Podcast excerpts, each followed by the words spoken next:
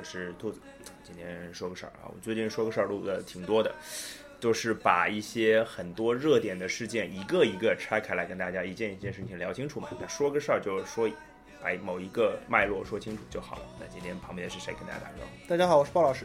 啊那个其实鲍老师来了，大家应该都明白我要我们要聊一些跟什么有关的问题了，党性是吧？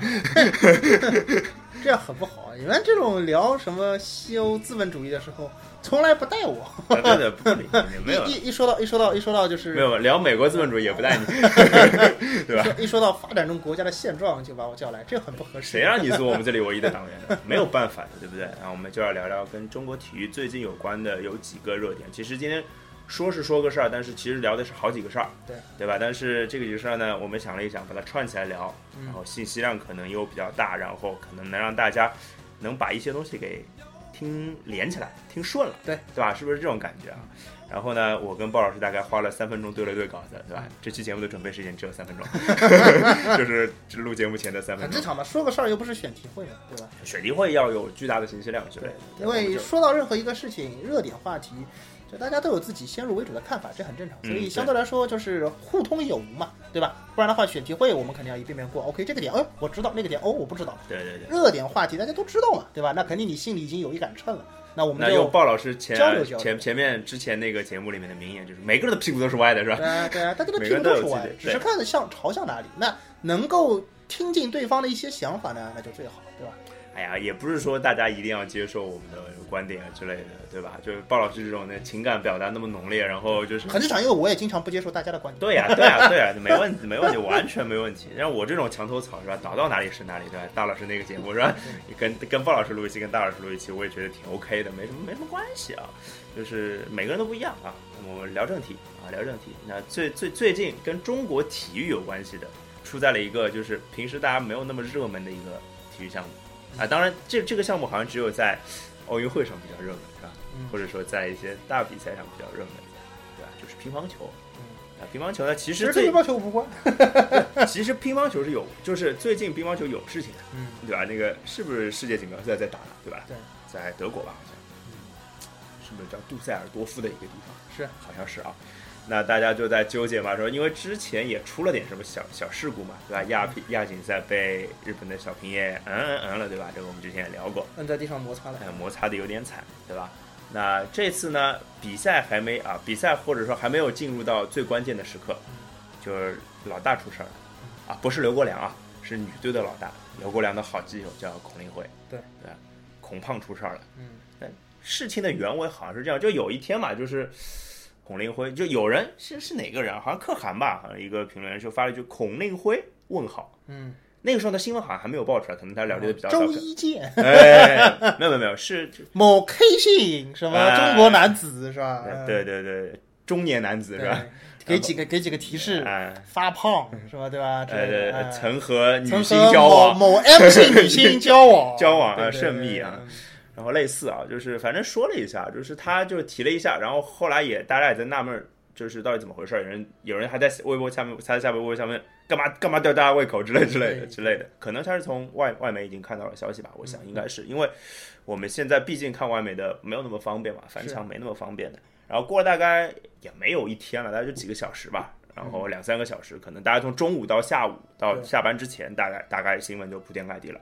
说孔令辉被新加坡的，就应该是这样讲，新加新加坡的那个赌博集团，嗯，或者说赌场，向香港的法院指证，说孔令辉欠欠赌债，嗯，欠了大概两百多万人民币吧，大概是这个数额，然后逾期没有没有没有还，啊，然后就应该是他是二零一五年的消费吧，是。欠的钱，没有还，然后呢，然后大家就炸开了。哎呀，孔令辉啊，看想不到你浓眉大眼的也叛变革命了，大概大家是这种感觉。你首先，鲍老师对这个事情是什么什么看法？就这件事情本身，屁股都不干净，屁股都不干净。就是男人没有经历过诱惑之前，都可以挺直了腰杆骂陈世美，这一直是我的观点。就是，就那那你骂不骂呢？就我不骂，因为你就无所谓。因为我觉得我还没有经经受过这样的考验，对吧？经受过考验了，如果我经受住了。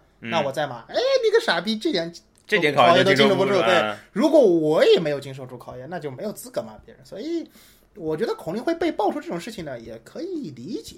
嗯，理解这事儿呢，其实我是说，他被爆出这样的事情，我是可以理解的。那不是就其实就我不会产生那些买菜的阿姨妈妈们说啊，孔令辉怎么会？对对对，他是那样的美好，我不会有这样的想法啊。大妈为什么觉得孔令辉美好？当然会觉得孔令辉美好，好吗这？真的吗？对啊，因为我感觉我妈那个年纪的人都觉得孔令辉长得比刘国梁周正，啊，是刘国梁有点歪瓜裂枣，不是都不是说长得歪瓜裂枣，就是对，就是歪门邪道，哎对对就是靠歪门邪道打球的人是歪的，你知道吗歪的呀对对，就是孔令辉就更正气一点嘛。对，的的确是帅很多嘛，这这是事实了，对吧？这颜就要我们用现在的话形容那个时候男乒，孔令辉就是颜值担当，是吧？啊，对，这绝对的啊！我觉得要说孔孔令辉犯这个事儿，其实对我们就我们还算相对熟悉体育圈的人，比普通人吧，对吧？那其实体育圈涉赌的老多啦，嗯对不对？我们大家知道，篮球 NBA 篮球第一人迈克尔乔丹同志嗯就是个大赌棍，嗯，对吧？大家都知道的啊，就是嗜赌成性，对啊，不仅是就是推了一赌，嗯，现役当当时打球的时候也爱赌，对，大家都知道，而且他做可以做到什么东西都能赌，嗯，就是就是爱赌嘛，就是好胜心，而且好胜心极强。打牌，他们好像看到新闻就有消息嘛，说那就是他之前是他们打球去客场飞机上就赌博嘛，打牌嘛，嗯嗯然后乔丹输了嘛，嗯，就就是输了就一副那个好赌分子的状态，然后别别别别，我们继续我们继续我们继续，我赢回来我赢回来，越输越多，对吧？嗯赌徒心理。但是乔丹当然造得起嘛，对吧？大家也知道。另外就是 Tiger Woods 嘛，嗯，伍兹是说实话，可能是最近多少年是不是体坛地位坠落的最夸张的一个人啊，对吧？嗯就自从那个在他的自己的那个领域里边，确实，我就不觉得他的领域，我觉得整个世界体坛领域都没有什么像他坠落那么夸张的。就可能五年之前他是天皇巨星，就是如果要比是呃每一年的收入的话，伍兹绝对是前五名的全世界。现在就变成了一个？你要说地位的话，莎拉波娃坠落的也挺快的，因为人家被禁赛了，但被禁赛这个就突然有一种哎，这人去哪儿了？没感觉了这种感觉。没有，而且莎拉波娃就是因为竞赛是最近的事情嘛，而且他最近呃刚对可能慢慢还还得有还有往上走的机会。啊，我觉得伍明白你意思我觉得伍兹就没有了，你知道吗？就有这种感觉，就是很夸张。最近又被爆出那个什么醉驾之之类的，好像就这两前两天的事情，好像挺夸张的。反正他他也是一个嗜赌如命的人嘛，嗯就是也也是动动动不着就是什么呃几千万美金就赌场就没有了。泰森，对对对对对，这样的球这球员啊，不是或者说那个体育人吧，就是运动员挺多的，所以我们看过那些新闻之后呢，觉得孔令辉的两百多万其实跟他们比不算什么事儿，嗯，是吧？所以我们觉得赌博这事儿呢也没什么太大的问题，在我们看来，虽然那个数目对我们来说也不算太小了，别，我没觉得这个赌博没什么大问题。我啊我个人我个人还是对赌博持有一种嗯不喜的那种感觉。但你不赌博，你是真的不赌博，对，我不赌，就是对，我爱赌，你知道对，。那没有问题，就是就是你 你你你替我发牌是吧你不？要你不要说我们，OK，就是你你你发牌了没有？你你觉得，那天你发牌了没有？但是我做荷官还无偿，我觉得很亏。下次你们要给我点，就是酬劳你我你你就你就担这个责任是吧？我我下次穿个 bra 来，然后 你们、啊你们有多余的筹码往我 bra 里放。呃，好好好好好，放不进去，放不下手啊！我你继续我我，买个大的。聊聊聊偏了，继续回来回来回来回来回来。就是我就只是说一下，我对赌博不是那种来来来来赞成的态度说说你对赌博的看法，因为这个这个出发点我们俩就不一样啊，对吧？啊，没什么呀，就是你为什么觉得赌博是？你觉得赌博这个孔令辉赌博是有问题的，对吧？刚刚聊到这儿我觉得赌博是有问题的呀，，OK，就赌完了无尽的空虚啊，没意思呀，啊，你觉得就是随便谁赌都不对是吧？对，都没意思。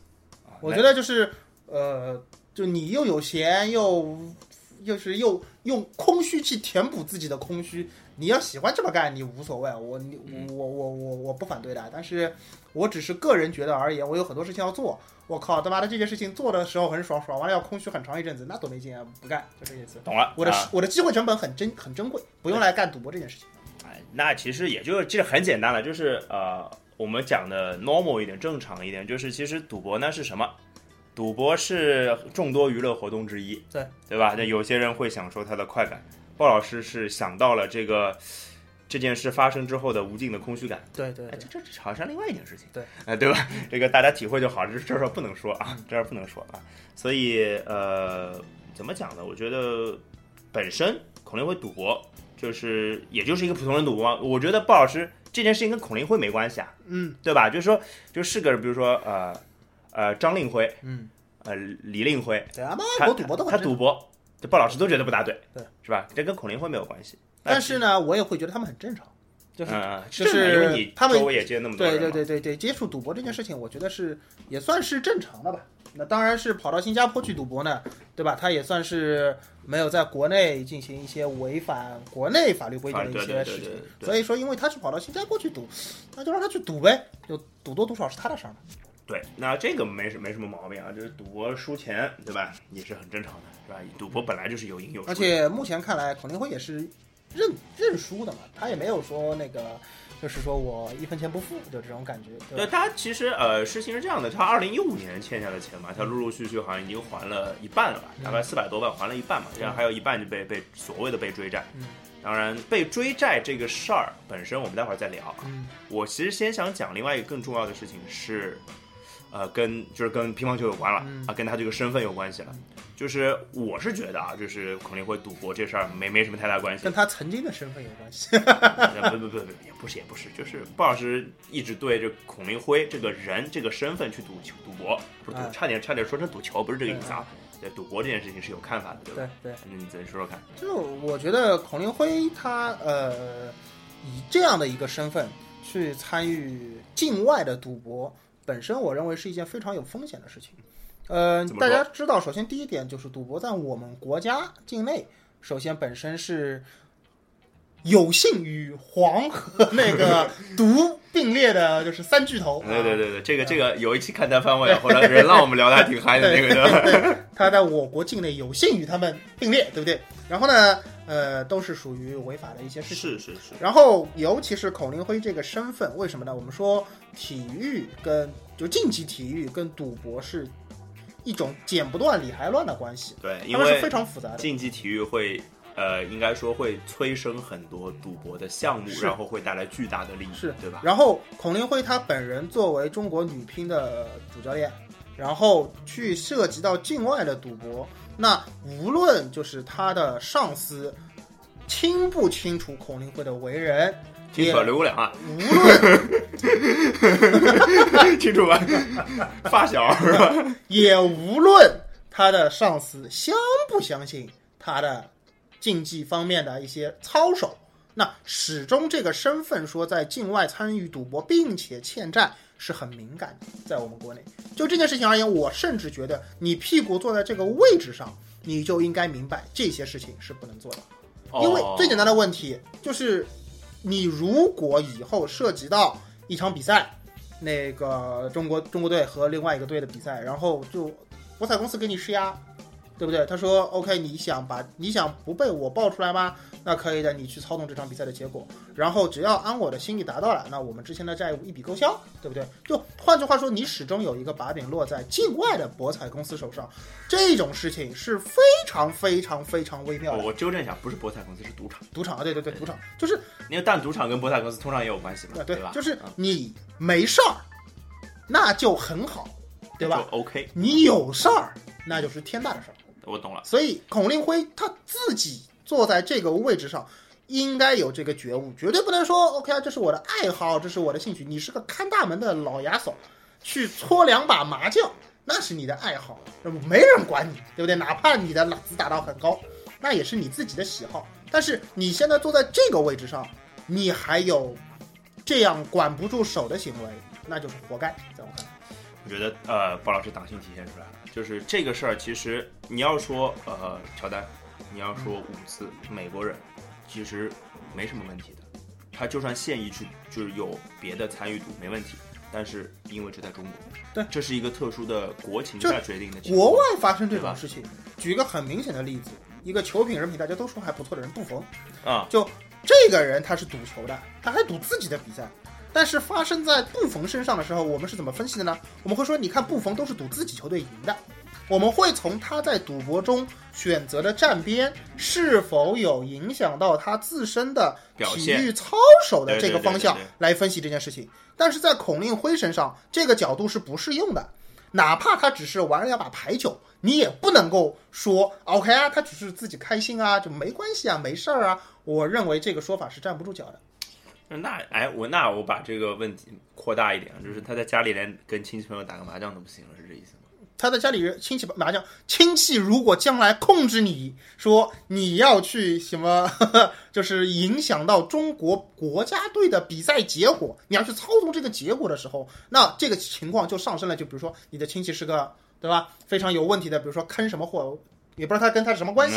如果孔令辉跟儿子搓麻将，他儿子说：“哎，不行，你要让那个谁谁谁。”孔令辉没儿子，输给我的偶像福原爱。要跟要跟马马苏结婚了，就就就有儿子了。输给我的偶像福原爱，对不对？那这就是个坑爹的儿子，对不对？对对。换句话说，你跟亲戚打麻将可以，我们可以认为你们这种人际关系之间玩的这种进出，在一个。可可可控的范围之内，对，可以理解和接受。或者说，或者说，就是我我当然讲这个问题，是因为还有人情世故在里面嘛。就是如果你跟你完全信任的人去玩这个事情，其实并没有，并不会跟你在赌场玩是同一件事情。因为应该这样讲，就是那个是可信任的人之间的，那个可能是纯粹的娱乐。我说我说的再难听一点，你如果是在国内的非法的赌场里去赌博，那你这个事情可能造成的后果可能还不大。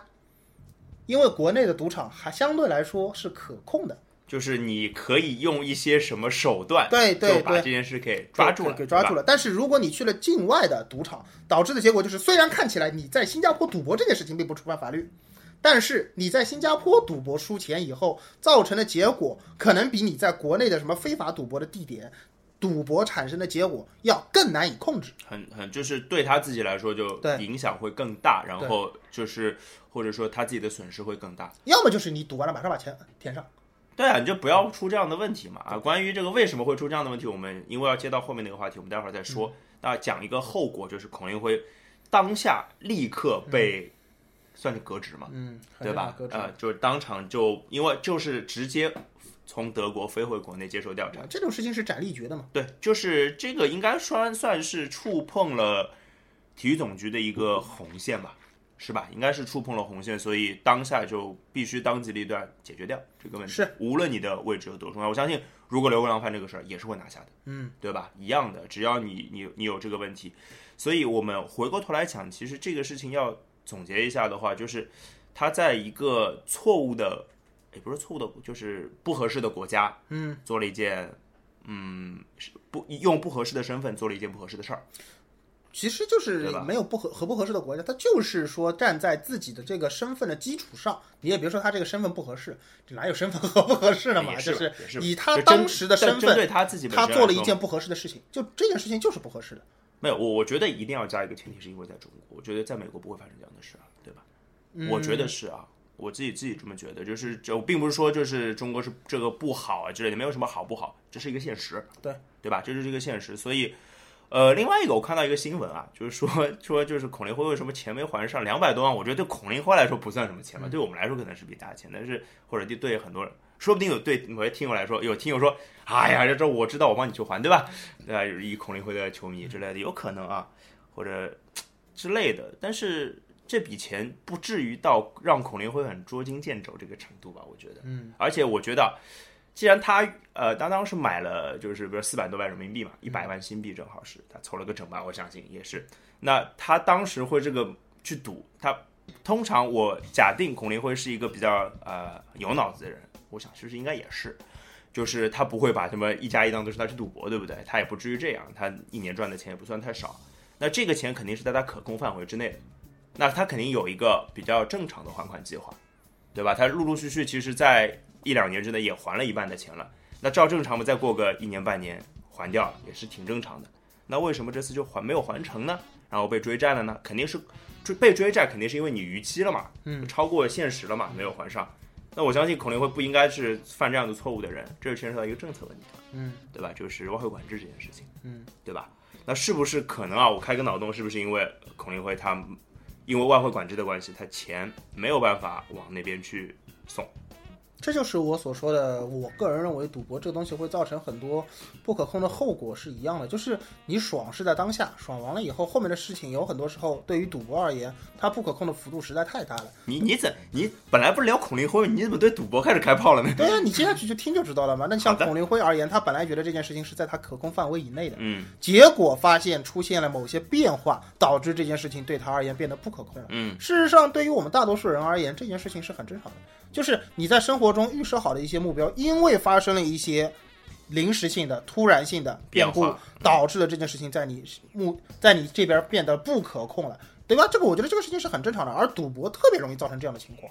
你像就比如说，就以孔令辉为例，真的吗？就以孔令辉为例，他比如说在那个之前输给平易美宇的比赛，嗯输完之后他回去马上就是组织说，大家我们聚集起来，我们要把这个女人给攻克，对吧？对啊，啊、我们就拼命的上陪练，然后这次我要复仇，那结果就是发现你会发现他没有机会复仇了，现在而已。也或者说就是球员还有机会复仇，但这个对对孔孔令辉而言来说，对吧？可能就没有这个机会了。事实上，也许李隼就是哎打回了平野美宇，哎，一下子时势造英雄。他们再来一个什么标题，这我们都知道，很容易写，一写就哎一个新的风向就转过来了，对，风向就吹吹的风向就变了。对啊，说啊，其实什么。什么什么最强教练你在阵中 是吧？这种这种不要太讲，不要太好讲。这这标题可以这标题可以不一定非是要以前是个好运动员才能做一个好教练之类的。类似对，就是这样的风一吹，可能你孔令辉就再也回不回去了那个位置。事实上，就是这样的事情太容易发生，一些你人生中不可控的事情实在是太多。但是我觉得啊这个鲍老师有点宿命论的感觉了，就是这我觉得可能也是命吧，就是就是机缘巧。其实你要说呃赌博这件事儿跟平野美宇这两件事儿，对吧？跟平野美宇打败中国队这件事儿，这两件事情搭在一起，它其实威力是非常大的，嗯，对不对？就直接导致你基本就没有翻身的机会了吧？照我们刚刚说的，对吧？但是甚至我们可以说，如果只是孔令辉欠债被追债这个事情本身还没有达到非要把他对干得这么惨的一件事情，，所以啊，就这事儿，就是我不太相信世界有那么的巧合。嗯，我一直觉得这两件事情的发生是有联系的、有关系的。当然，这只是我，呃，我要我开始体现我的阴暗面了，对吧？嗯我开始体现我那个就是腹黑的地方了。我觉得是不是有人要去搞孔令辉？但是你要这样想呀，我觉得现在这个顺序，我们理一下，他首先是一五年欠的钱，嗯，对啊，然后他现在一七年输了比赛，是啊，是啊，那你作为一个体育总局而言，我们我们我们换一个角度想，如果说体育总局知道孔令辉欠钱，嗯，知道说这人有点不干净的嗜好，当然这个不干净打引号，OK，那个知道他有一些这方面的嗜好，嗯，那然后这今年输了这场比赛，输给了一个平野美宇，当然总局总局就会不开心，对啊或者说对啊。觉得说，哎，你小子是不是有什么问题？你就是行不行？换句话说，就是他之前做的那个事情，给他自己挖了个坑。还是那句话，没出事儿，一路一路 OK，是是是，出了事儿就万劫不复。对，我知道你的意思啊，就是我的逻辑是，就是，就是前面那个坑啊，这个坑真的那么重要吗？你知道我是什么意思吗？就是嗯人，我不相信有多少，就是在那个大就是大浪淘沙当中，这个环境当中有多少人是绝对清白的？我他妈不行，嗯对吧？嗯就是不干净的事儿，谁都有一些吧，嗯对吧？我就是那个级别的，到孔令辉这个 level 的，对吧？嗯所以，其实我的意意思是说，有人要搞你，他一定找得到这样一件事情。那这个赌博的事情被揪出来，只是只是有人想找你的一个由头而已。我是这么这么理解的啊，这是一个我的脑洞。大家听不听算数啊，没什么关系，嗯，对吧？我只是觉得是孔令辉是被呃不，我不是说就体育总局直接要下降头把你弄弄弄惨，这可能还不至于，嗯，对，可能就是你觉得孔令辉是被人做掉的，对得罪了谁？但是我我我我相对来说不怎么赞同这个说法。嗯，换句话说，我觉得就是现有的证据不足以支撑我们支持我们说有这个事情，这而且个是对的，对的。也没有人 跳出来对这个事儿负责嘛，对吧？就是按我们正常的你以为是 SS 之类的？我们为此次炸毁孔令辉的事情表示负责 啊。对对对但是我个人是觉得，就是说没有明确的指向性的方向或者说是那个爆出来的新闻而言，没有能够让我们看到有一个很明显的人是很大的既得利益者的情况下，我不觉得说孔令辉，因为关键是如果我们一找到直动机是吧？我们一直都这么认为，说啊，孔令辉是被人做掉了啊，孔令辉得罪了谁啊，来的都不干净，这个人被做掉了，那就会导致这个我们对这个环境的态度就太消极了。对，我们是不是应该还是要看得光明一些？棒棒的，我是个丧逼，大家都知道我。我我觉得相对来说还是要更相信一些正能量。我们还是要觉得孔令辉之所以有这样的结局，还是因为他自己做了一些不恰当的事情。咎由自取，对？OK 对啊，那个这个事儿我们先聊到这儿。嗯，那为什么后面还有事儿也要连着这个讲呢？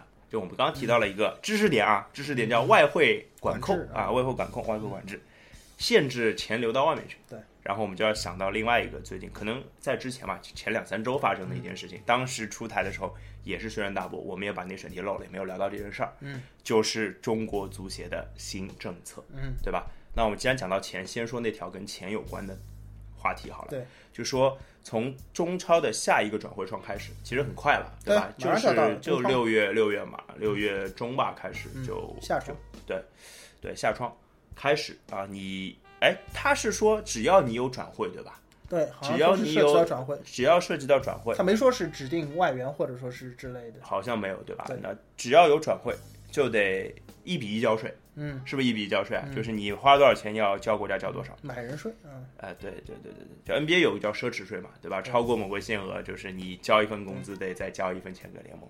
那中国足协，看来足协里有人看 NBA，、嗯 是吧？只能只能这么理解了。姚明给的建议嘛，哎哎，这这像姚姚老板躺枪，我靠！你这枪撒的有点有点 看到了吧？他们说总局里面问姚明说：“姚明，你觉得我们现在足球里边，你看搞了这么东西，这么多乌烟瘴气的人买来买去，价格炒的虚高，怎么办贵的啊？”要命啊！对啊，姚明说很简单，他买一个哎，我就告诉你们，NBA 有个东西叫奢侈税，哎，好，对吧？就来了。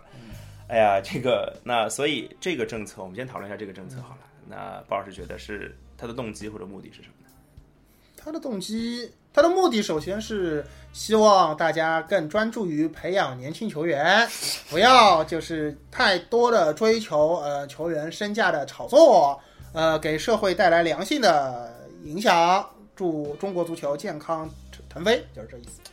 柱都出来了，贺词是吧？不不，助力助力助力，啊，帮助帮助的助啊吓我一跳，助九次干了是吧？下一句是，呃，其实呃，对啊，这个我们就是明面上都看看得到的东西嘛，对对吧？对就不要花那么多钱，是对吧？你花钱，你要花钱，你你真的有钱，那你上交国国库一份，嗯啊，不是国库一份来了，国不能用国库这个 词，上交某一个就是应该算足足协某一个单位吧，然后他还特地说了，说上交的这些钱全部用于青少年足球发展。对对对对对对对对，真用不用这个我们也就呃不去管它，这不是我们今天讨论的范畴，这个拉开来又不知道聊到哪哪天去了，又又负能量了，不好了，对吧？啊，那我们就说这个事情，那这个事情本身，我觉得，嗯，而且啊，我先这样讲好了，这个政策本身这件，我先把本身这件事情聊透啊，我不太喜欢就是这个事情的原因，是因为我觉得这个，因为这么大。这么大家已经其实很多俱乐部已经钱都已经花了非常多了，对，对吧？然后你突然就是因为肯定是不公平的嘛，嗯，就是有些球队买的人怎么样，有些球队买的人怎么样，不一样嘛，买的人的状况，所以会导致你马立即实施，就会导导致一些很奇怪的状况出现。比如说有些球队，呃，他其实有些外援已经买好了，嗯，就上海申花就是嘛，重庆力帆也是，重庆力帆买了那个多特蒙德的前锋叫拉莫斯嘛，对对吧？然后他现在租在格拉纳达，像上海申花买了巴拉圭的球员叫奥斯卡罗梅罗，他现在住在阿拉维斯。那这样的球员你怎么算？这是我想到的第一个疑问。嗯啊，再比如这个这个真的实施起来，那有没有作假的可能？嗯，就是说我比如说这个转会费应该是两千万欧元，嗯，那我做账只做两百万欧元，嗯，那剩下的一千八百万我通过别的渠道去过，嗯，这是我想到的疑问。你觉得怎么怎么怎么去解决我刚刚说的这个疑问？嗯，我觉得首先一点就是说，大家很多人把这个东西太过把眼界盯着说外外呃外援了。事实上，在解读这条政策的时候，更多的就是你就事论事的看，因为事实上大量的球员买卖还是发生在国内的为主。也是了，就是其实我认为这条政策直接会导致的后果，第一条就是避免了更多的新贵快速的涌出。就什么意思呢？就是说现在我们会知道中甲有很多那个呃 喊口号的冲冲超帮，是啊，我们要冲超，然后砸钱，砸钱以后呢买两个外援，然后这个时候就是说，你说我要下定决心干一件事情，就是要砸钱砸在水里，要砸出浪花的时候，他是不会吝啬钱的使用的。没错。这种时候他买人不会说，哎，这个人合同要快到期了，我去压压价什么之类的，没有了，钱砸，给我把它砸过来，就是啊，然后教练给我砸，砸个好的，就是就是这么操作的。那事实上，操作方法嘛。事实上，这种短期内无限砸钱，就是塑造一个球队，然后砰冲了超了，然后是什么东西？对，就像拉屎的对对对对，就像屎从屁眼里拉出来那种感觉。对对对对。出来的球队其实最近已经有很多了，包括华夏幸福啊、权健啊，就是。这样的事情是很多的。这个事情其实我之前就说过，就是逐渐会有大量的资本开始往里边涌。你已经在中超的球队呢的不是价值洼地，我就去中甲里面抄个底，对吧？抄完了底，然后开始砸钱。我认为是这条政策出来，更多的是限制这件事情，这层门给首先给关上了。就是你要砸钱也可以，你花两倍的钱给我砸点水花。我我这个觉得啊，就是那他是不是多多少少就是也在限制球员之间的流动？哎，事实上我前面还没说完，就是这条政策是不是达到这个效果是足协希望的，挺难说的。因为我不认为说把一些资本进来的门逐渐给关小是足协这条政策希望达到的事情。嗯，你怎么说？我没没没没没明白。就本来不就是他就是要限制一些更多的。更高更哎不是更高水平更高价格的出价或者说外呃内援的一些溢价的成分在里面嘛？对对吧？我觉得是足协的本身的愿望是这样的，就是为什么说现在就是这个价格炒得很高呢？那比如说有很多内援，大家开始疯狂的炒价格，说这个人今天踢得好了，啪标个标个标个很高的价格，让大家去炒他。我认为足协是不想看到这种事情，那大家都很很好理解嘛，他肯定是希望不希望看到这样的事情，嗯，所以他要出台这样的一条政策，就是你你这种。价钱买人，你得再给我交一倍的税上来。他是足协是这样的一个想法，但是你说他这条是希望球员不流动吗？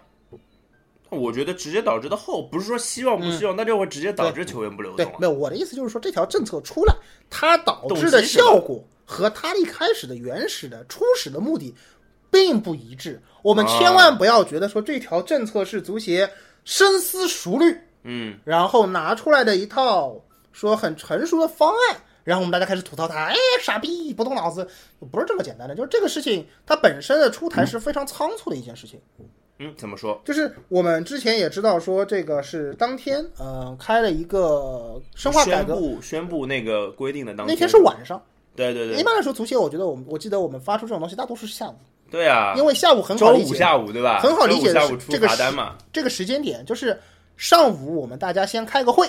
对。商量一下，好，有一个大领导拍板发，嗯，好，下午中午跟各家媒体联系好，大家发，下午发发出来，对，晚上收掉，大家下班，双休日呢看一下媒体的反应，然后呢礼拜一出来，然后再跟大家站在大家面前，对，礼拜六、礼拜天准备好稿子，然后礼拜一出来讲，就是这个，这个是一个比较合理的时间安排，对吧？我们也可以理解，他毕竟很注重。公关形象是啊，对，所以他这么操作是很理解的。但是晚上出台这种新闻，就会导致一个什么结果？当天晚上肯定是不正常的，或者说非呃非非，首先非工作时间，对吧？然后是非就是叫叫什么？他们。不是一个标准的操作，对，就这个时间点出来这个政策，首先它就外面它外面发生的一些舆论的消息，它没有办法控制的，事先没有打好招呼，天知道外面飞出来的稿子是什么样子的，是，可见这个是属于箭在弦上的一些一些一些要求，那不得不发。那为什么不得不发呢？嗯，那就是这个这个其实已经网上有人扒过了嘛，就是当天下午呢，深化改革小组开了个会，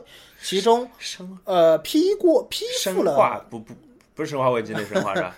生化就是深刻的深，深深圳的深是吧？对，深化改革小组里边呢有那个关于足球、关于足球运动就是深化改革的几条意见相关的一条，就反正相反正有个相关的文件是批准了，然后就是总局要求足协类似的一些操作，然后呢足协就是当天晚上呢就把这个消息给扔出来了。哦，我大概理解了，就是意思意思是下午上头发了个令。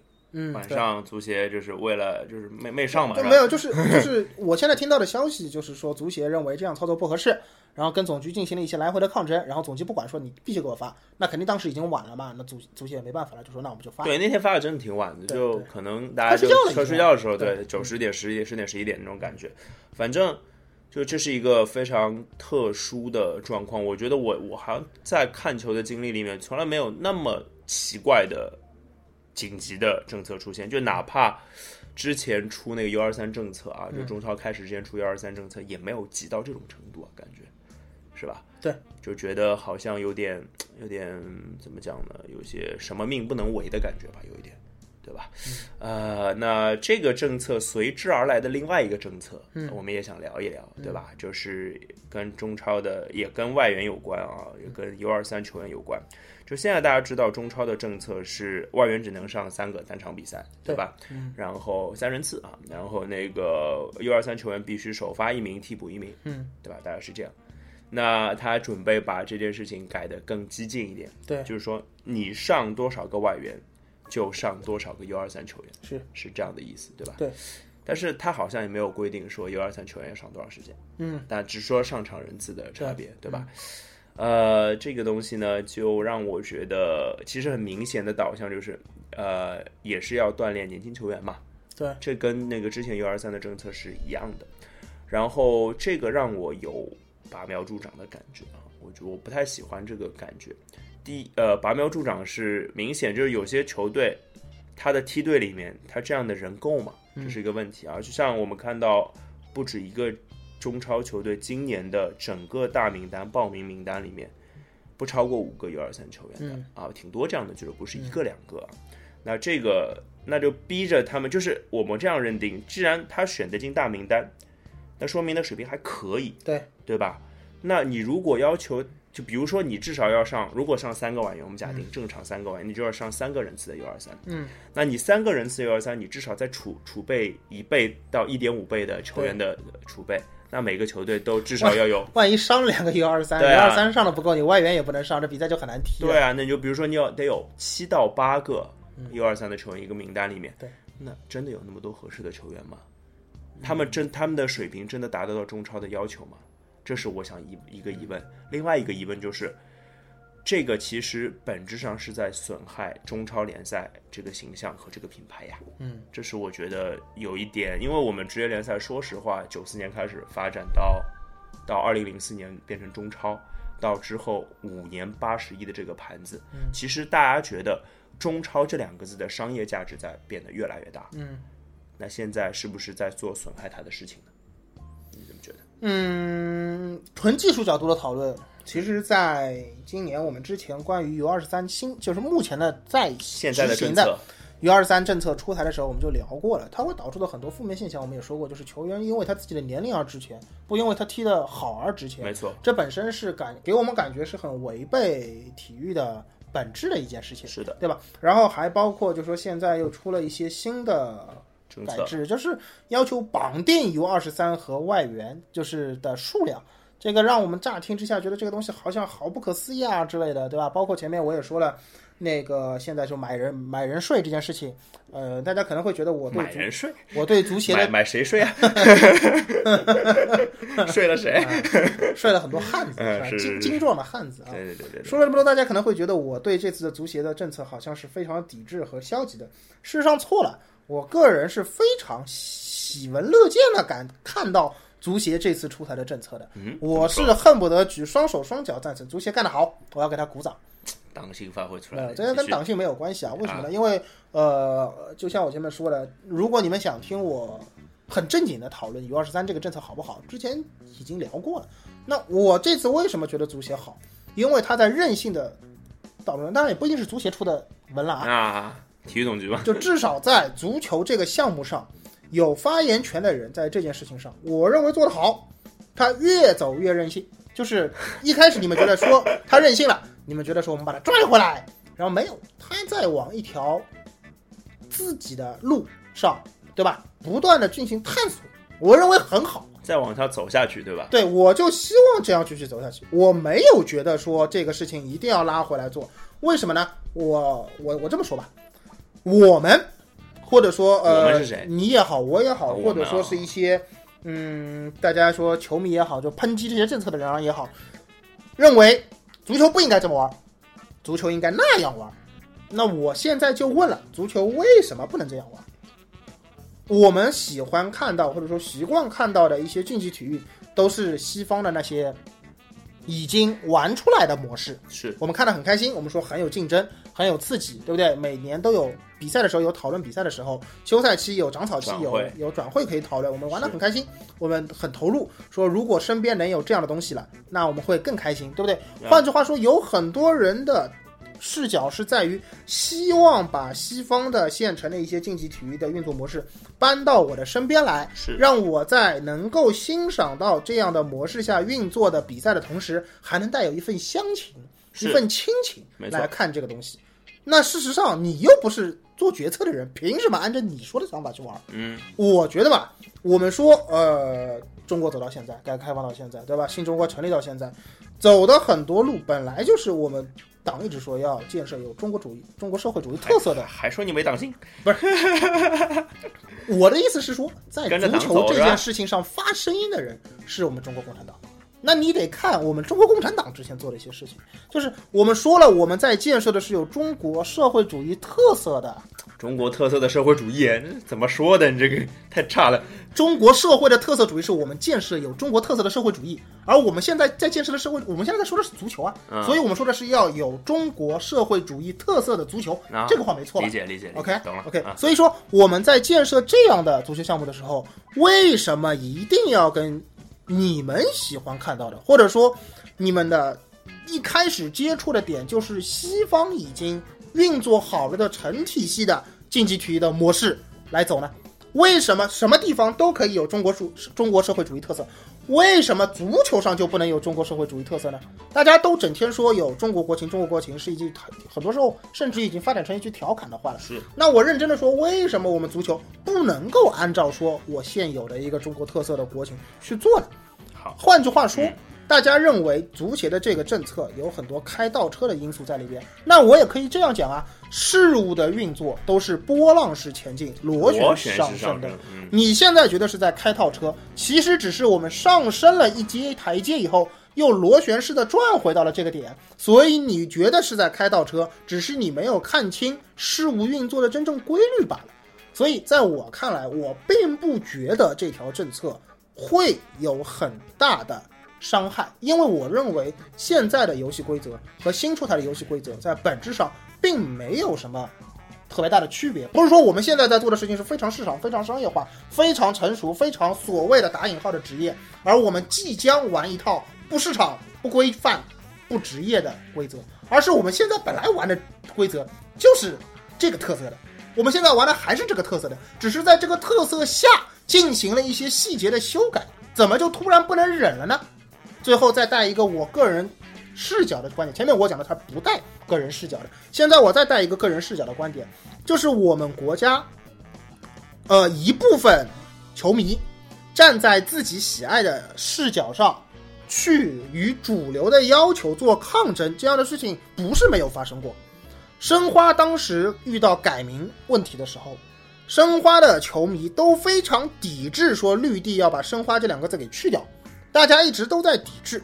而事实上，无论是网络也好，新闻也好，还是我身边并不清楚这些事情的一些上海的朋友也好，他们都认为你们很作，你们很无聊。那事实上，就是我们在做的事情，就是一少部分人为了自己喜爱的一些东西，在跟主流的声音做抗争的时候，你们在边上冷言冷语。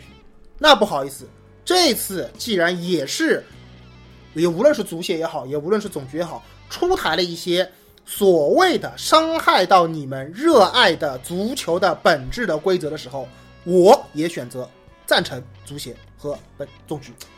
好，这个鲍尔刚刚说的非常好，就是我完全 get 到你的点了，就是说你其实觉，首先你觉得现在政策跟这政策没有矛盾，对你只有在你已经在这样的 U 二十三政策在玩了。那这样的 U 二十三和外援绑定政策和现在的政策有什么本质上的区别吗？是是，对。其实我我倒是觉得，就是这个政策只是前就升级版嘛，对对吧？就是一个升级版。但是我还是有疑问啊，嗯，就比如说 这件事情，呃，有没有那么大的必要去做到？就是应该这样讲吧，我们这个事情本身这件事情，呃，这个政策嗯发生，我们是没有办法现在就来评论它是对还是错的。对对吧？对我们可能需要需要五年，甚至更多的年份来判断它的对或者错啊。当然这个不一定，因为我看到的消息是，这个这个政策的明确指向是一九跟二零年嘛，对吧？我们之前也聊过这件事儿。就一个政策，你对给它放到二十年去看，可能又味道不一样了。对，不不同的时候你听我我们看政策讲一下，不一样嘛。就是对，但是就是这个，我首先我不不揣测动机，嗯我也不能知道动机，对对对对，对吧？这个没没必要去讲。就是如果你要硬是假定一个动机去聊这个事儿，我觉得这不太合理。嗯，这跟我们之前聊那个那个帕楚亚那个垫脚是一样的啊，对吧？没意义。那呃，这件事情其实如果在一九二零年是有怎么讲有呃让球员快速成长的这个动力的，或者说他是为之后这个这个某一些奥运会啊，或者说世界杯去做储备的话，嗯，那这个其实就并不存在你说的所谓的螺旋式上升当中的回旋这个部分。我觉得就是往二十年前、三十年前，并没有那么多职业化的道路在走。嗯，我我倒不觉得说就是一定市场化是对啊，嗯，就是说就是或者说商业联商业联盟就对啊，嗯，但是我个人还是坚持的观点是，我的 point 是联赛为本。嗯，对，就是你，你当然觉得，你当然可能觉得，就国家队的战绩，就在中国这个国情的情况下，国家队的战绩的重要性可能要比西方世界来说来的重要嘛，对吧？反面例子就是英超嘛，英超那么好，人英国国家队那么傻逼，对吧？联赛为本这个说法是成立的，就是对我而言，我更关注联赛，不关注国家队的比赛，我当然可以这么讲，对吧？嗯但我也完全可以做一个说，我更关注国家队比赛，不那么关注联赛的人。就以乒乓球为例，我相信你肯定更关注的是乒乓球大赛上的国家队成绩，而不是说拼拼联、拼超联赛里边哪个队取得了成绩。我觉得有很多球迷是这样的。是啊，但是不包括我，对对对对对必须要说明，因为我我不该不打死不不不不是不是这个没关系，你打也没关系的，我是说清楚这个事儿，因为我不看乒乓球，然后我也不太会打乒乓球，就是所以是，所以我觉得就是你既然不同的人有不同的喜好，你就千万不要以联赛为本这四个字来绑架别人的行为中是否道德，或者说是否职业，或者说是否他们做了他们该做的事情。对，但是这样的情况下会发生一件事儿，就是我们这样回归到慢慢就可能慢慢退回来啊。我不说一棍子打死又收回举国体制这件事情啊，就是可能八十年代、七八十年代那个时候，事实上七八十年代那个时候，中国队的亚在亚洲的战绩是非常非常好的，对不对？嗯呃，就是离呃八二年世界杯嘛，就差八一年预选赛就差一点点，对吧？对，其实那个从那个角度上讲，国家队的战绩非常成功，对吧？那事实上，我觉得如果回到那个政策的时候，那我们是不是离朝鲜又近了一步呢？离朝鲜的足球近了一步，一定是什么很不好的事情吗？我朝鲜现在足球比我们好吧？那我们向他进一步有什么问题吗？你觉得这样的制度是好的，对不对？没有什么问题的，对我？不排，我不是说，就是我不认为制度有所谓的好坏，而是看这个制度能不能达到他自己的目的。我觉得，如果说现在那我觉得制度这件事情，除了达到目的之外，还要讲一件事情，就是花下去的成本吧，嗯，对不对？嗯，那呃，其实市场运作最大的好处就是说，球队应该自负盈亏，嗯，对不对？球队可以去呃不用国家的钱，嗯，那我怎么大老师附体了，对吧？大老师义正言辞的和我们说，啊、这个呃用我们老百姓的钱去做一些效率很低的事情之类的。当然我没有那么极端，我只觉得。我如果是举国体制跟市场体制的话，我更倾向于用市场的方法去解决这个问题。OK，我前面你前面说到，就是说那个体制在考虑到它达到它目的的同时，要关注到它的成本问题。那我也可以说，在不同的时间点、不同的敏感的地点、不同的敏感的时间点，成本在你考量中所占的比重本身就是在变化的。有一些关键的时间点，我说的再难听一点，呃，领导人两任任期内我要出成绩，那这个时候这种关键点的时间点里下，你觉得我再去砸成本下大，老师附体，我我他妈才不 care 这件事呢。我会考虑，对啊，就是这个问题啦，啊就是成本在掌握在我手上，不掌握在你手上。你确实是不 care，啊就是说，呃，我的政绩你不 care，你只说这个钱有没有被有利的利用了，但是我 care 啊，我 care 我的政绩啊，我要出成绩啊，那我这个时候在这个点上我去做一些选择。我会不会就更倾向于那些可能性价比没那么高，但是对我而言更能够直接的达到我的目的的方向呢？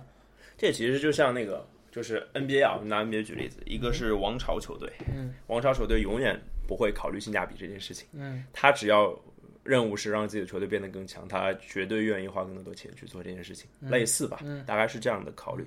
呃，这个我们我们聊深了啊这个话题，其实我我们俩其实代表了不太一样的意见，嗯，对吧？就是说我的观念还是觉得市场化更重要一些，就是现在的行现在的这样的行为会对中超这个品牌造成比较大的伤害。我也认为市场化更重要一些。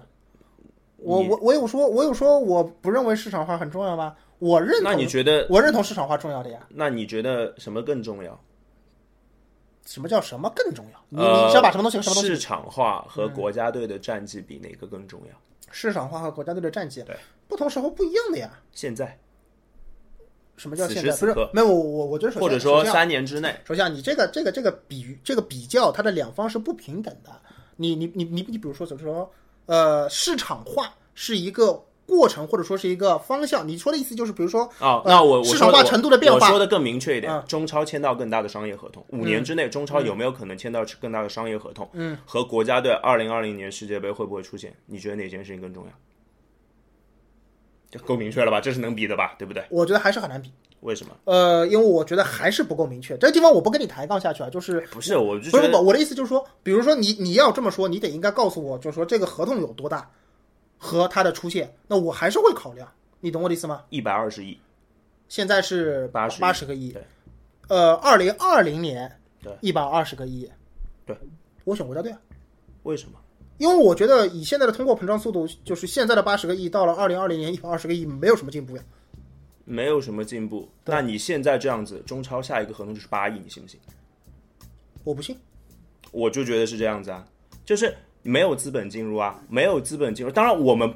啊、当然也有传闻说八十亿是八十亿是洗钱啊，不拉不拉不拉这个事儿，这个这个也也是另外一个原因，就是就是说我的意思是说你的品牌在受损，嗯，因为很明显为什么会签到八十亿的合同，是因为你的国际影响力在巨大的提升，对对对，对吧？对，那你如果现在这样的政策，呃，谁要看？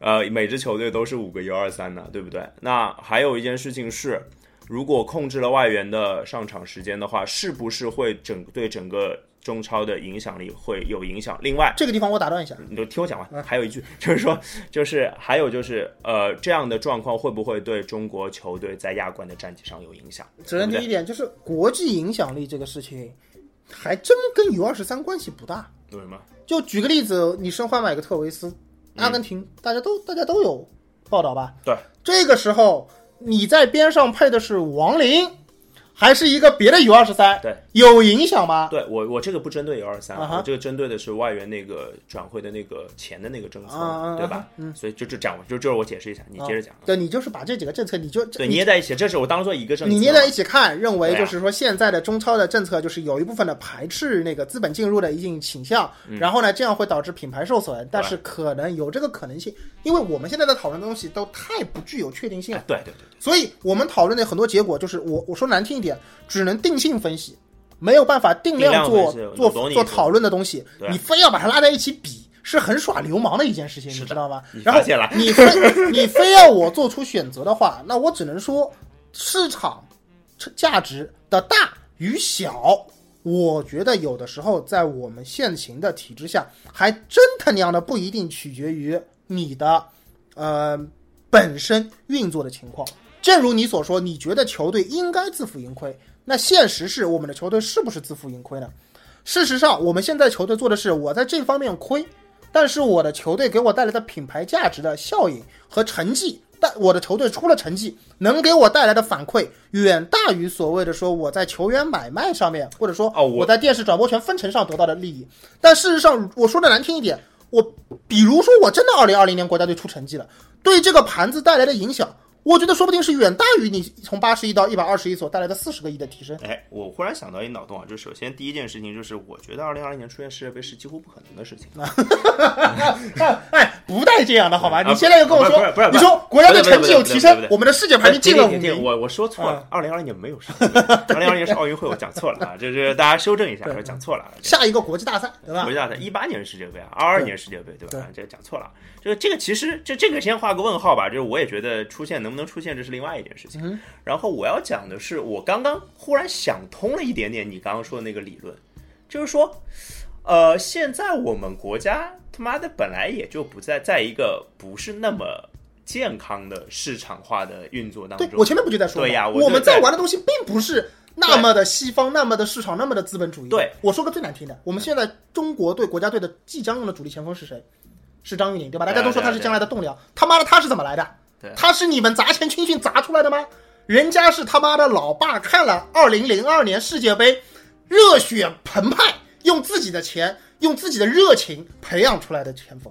不好意思，他不是你们青训砸出来的，他不是你们青训练出来的，人家是因为有了二零零二年世界杯的成绩，因为了有了有了这样的一个足球迷，他无限的热爱。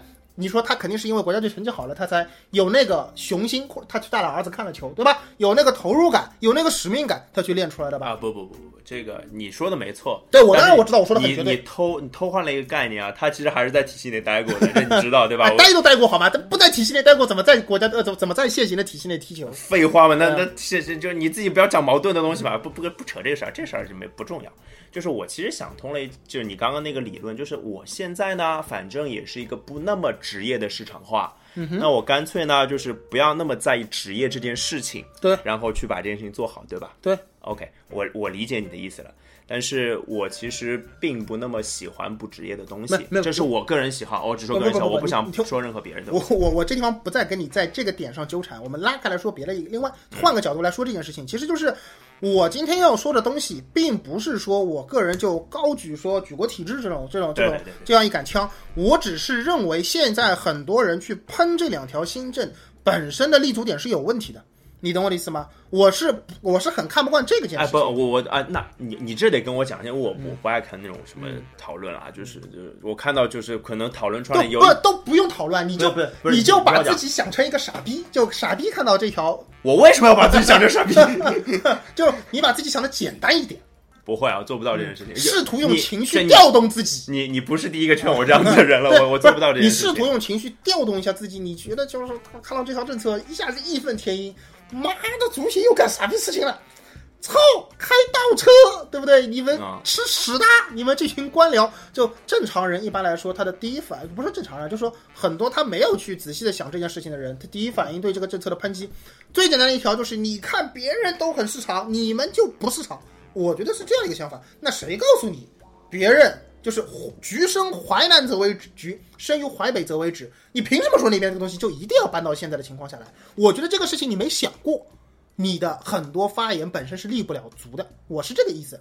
第二个点就是我我怎么觉得我又可以跟大老师聊一起来对抗你？没问题啊。OK，第二点就是我前面聊那个聊申花的那个事情，就是事实上你看我在我们国内，我们真的想去做这样的事情的时候，遇到的也是阻力。那我何不试着反过来做一下这件事情呢？反正遇到的也是阻力，也就是说，在一部分的人和另一部分的人众口难调的当下，你做什么事情出台都是有无穷的阻力的。你唯一能够获得所谓的呃荣耀的，就是你不痛不痒的去做些什么。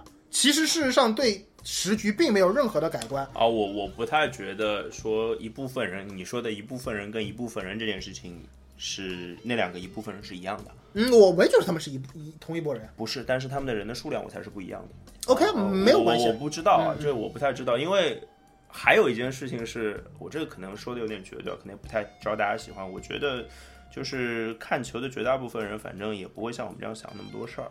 也不会就是像我们一样，就是去想那么多吧。就是说，大多数人，大多大多数人都是就是对喷过足协就就就满足了，他觉得就就我可以去安然入睡了吧。对，当然我，我觉得也挺好啊，那样的状况。我一直还是那句话，就是你没有当过家，你没有做过主，你真的没有在那个位置上做过，你不知道他面临的困难。是那你去说他不不靠谱，你说他不好，很容易。我现在的态度就是，如果我没有去做过这个事情，或者说没有，哪怕没有在一个相似的环境里边有尝试过类似的体验体验，我绝对不会上来贸然就说它很不好。我觉得我最我最多第一我觉得这个，我觉得这个态度非常好。，我觉得最多第一我提出质疑；第二，我觉得他一定有他的想法。至于他的想法是不是符合实际，我们可以过一段时间再来回味这件事情。我觉得就是，我觉得我忽然觉得我们两个人讨论这件事儿，其实这这段完全没有对过，嗯就是我们俩这段讨论其实其实是很有意义，而且很真实，就是这是我们俩真实的想法，我没有任何对，就是有什么就是鲍老师一定要持这个观点，我一定要持这个观点，完全没有。哦，没有，我很任性的。我今天想好的，就是我要说足协新政，我一定不站在抨击他的这个角度上。对，很好，因为我觉得们没有对过要。抨击这件事情实在是太容易了，以至于说我们，绝对不能说对一件任何一件事情，我觉得生活的态度，你不能够满足于说我很简单的就达成一件让我单纯的爽就 OK 了的事情，就包括前面说的一样。对所以我的态度就是你得，你真的试图啊想过这件事情。要一直赌赢还是挺难的，那是有技术含量的。对，所以真的有想过，就很多抨击足协新政的人，真的有想过这些新政他们的出发点，包括它能够达成的效果对吗？甚至于你想过，在这个环境下，它会变身出一个什么样的结果？所以因为我们也模拟过，我们沙盘也推演过说，这样的政策很有可能达到的效果是，并跟他一开始的目的并不是一致的，对，甚至于是相冲的。对但是这，但是说就说直接说这个政策是傻逼吗？那我我恕我无法认同这种我我觉得鲍老师提了一个特别好的，呃，叫应该算是一个方法论的东西之类的，就是说你在看到一个你觉得非常不能接受的东西，嗯或者说你完全不能理解的东西的时候，你不要那么武断的就把它拒绝。对，就是你可以去思考一下它背后的原因，或者说思考一下他的动机是什么，你到时候再喷也不迟。甚至于我可以这么说，对，就足协是一开始你这么想嘛，就是这个东西很明显就是开会要汇报汇报的。我们现在 U 二十三政策实行的怎么怎么样，我们三万元政策实行的怎么怎么样，那领导可能会觉得说，OK，你还是就是 U 二十三是 U 二十三，那个外援是外援。现在的问题就是，首先第一点，外援太挤占，比如说中国本土攻击线球员的空间。第二个事情，U 二十三球员没有得到足够的训练，你有没有什么办法一下子把他们两个问题一起解决呢？那足协用了一个非常，或者说这条政策用了一个非常粗暴的方法，简单粗暴把人数对等。但你要这样想，绑它是不是提供了一种思路，就是说我可以达到一种外援使用和 U 二十三球员培养的动态平衡呢？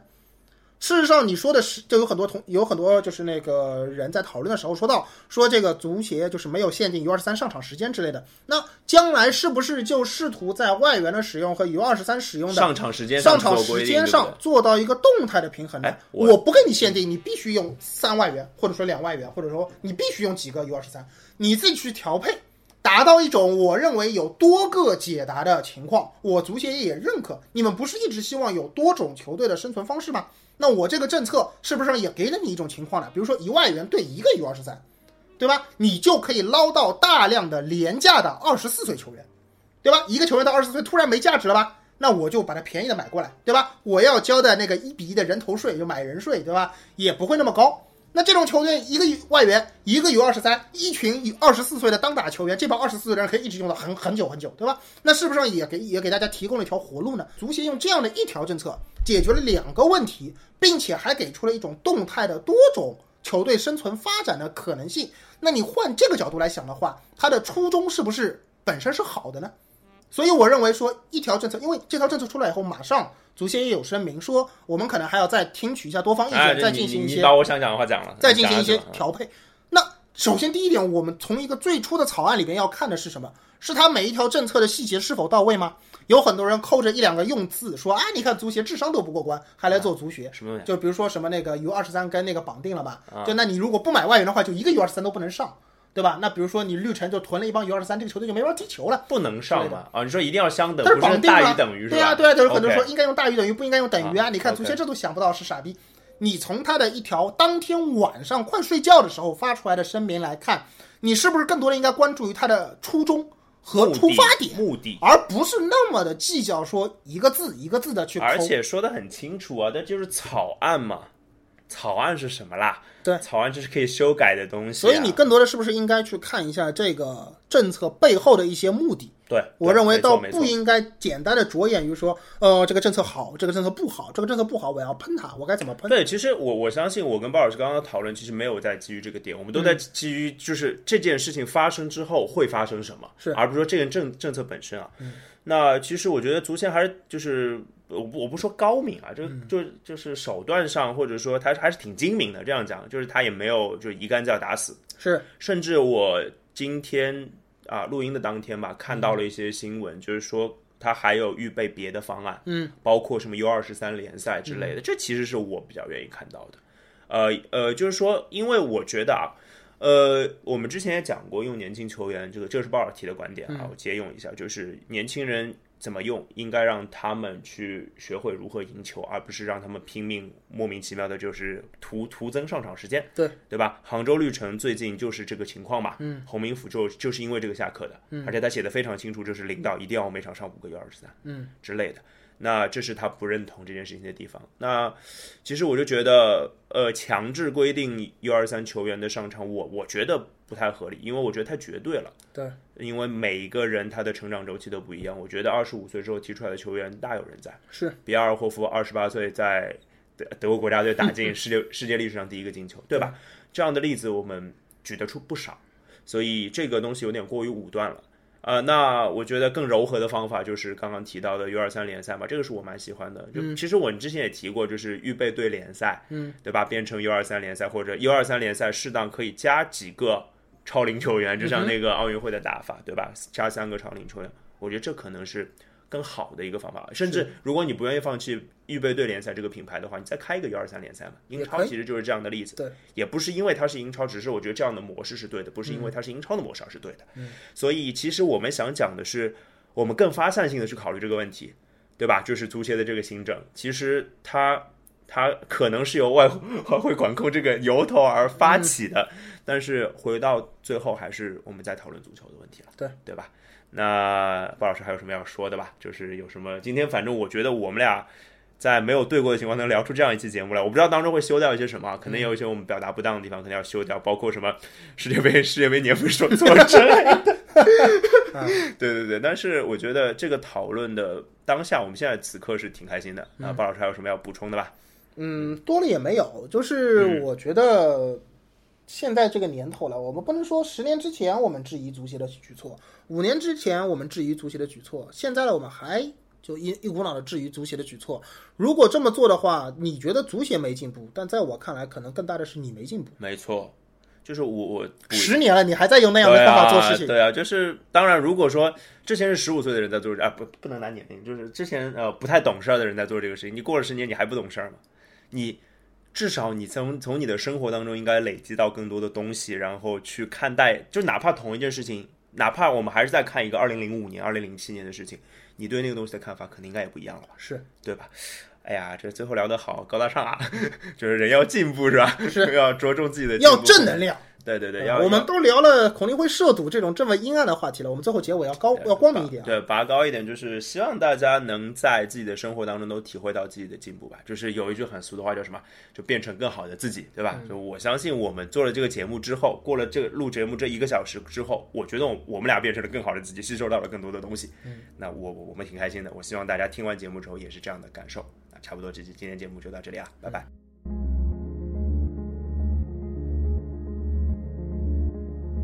没想到会在雨中看见了，